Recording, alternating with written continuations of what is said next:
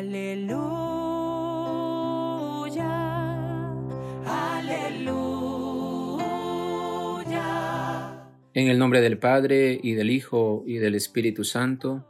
Amén. La gracia de nuestro Señor Jesucristo, el amor del Padre y la comunión del Espíritu Santo están con todos nosotros.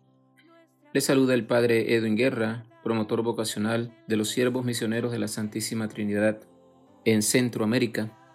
El Evangelio que vamos a meditar el día de hoy está tomado de San Juan, capítulo 15, versículos del 1 al 8.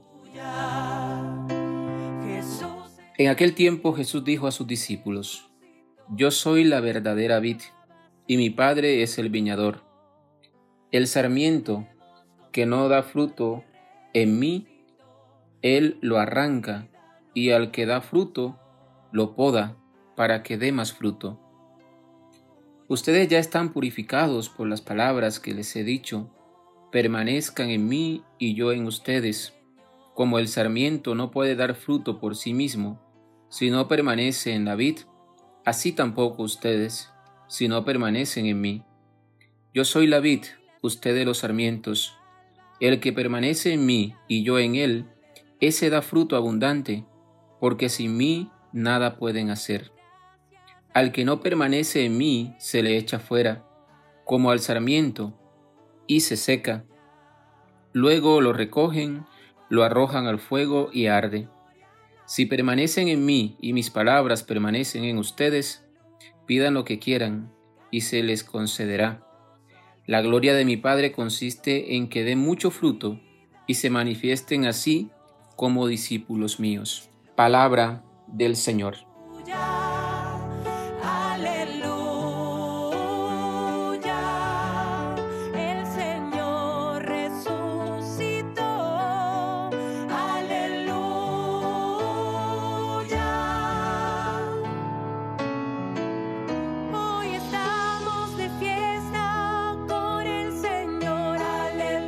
En el Evangelio de hoy eh, sobresalen dos verbos, el verbo permanecer y perseverar.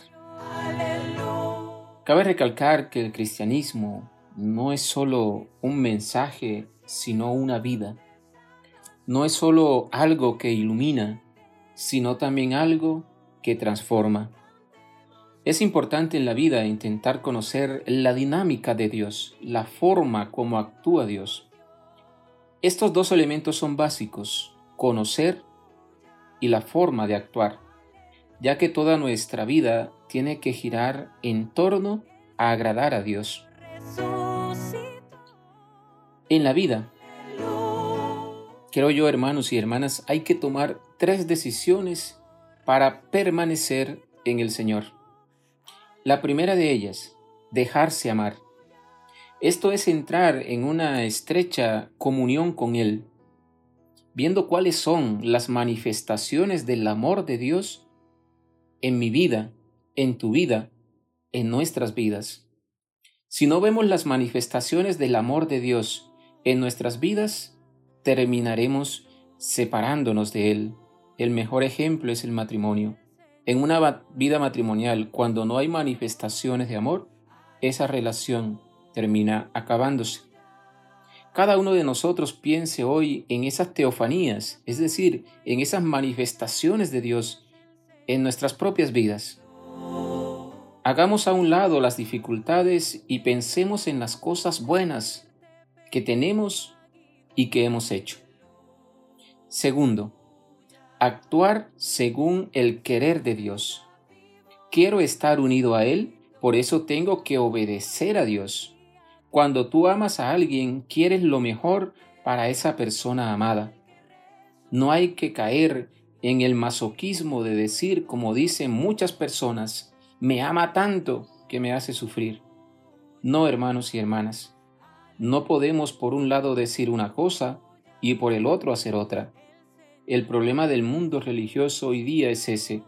Hacemos cosas que no agradan a Dios y le pasamos pidiendo cosas que nos agradan a nosotros. Ejemplos. Dios ámame, pero tú no amas a nadie. Dios ayúdame, pero tú no ayudas a nadie. Dios cúrame, pero tú no curas a nadie. Dios, sírveme, pero tú no sirves a nadie. ¿Usted agrada a Dios? Si tú haces lo que le agrada a Dios, pídele a Él lo que a ti te agrada. Y tercero, ser como Jesús. La gran tragedia humana es que queremos que Dios se parezca a nosotros y nosotros a Él.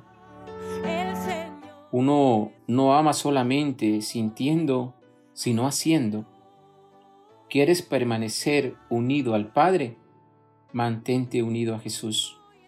Cada vez que vayas a hacer o decir algo, pregúntate, ¿esto lo haría Jesús? ¿Esto lo diría Jesús? ¿Así actuaría Jesús? Que la gracia de Dios nos bendiga, que la gracia de Dios nos acompañe. En el nombre del Padre, y del Hijo, y del Espíritu Santo. Amén. Feliz miércoles para todos.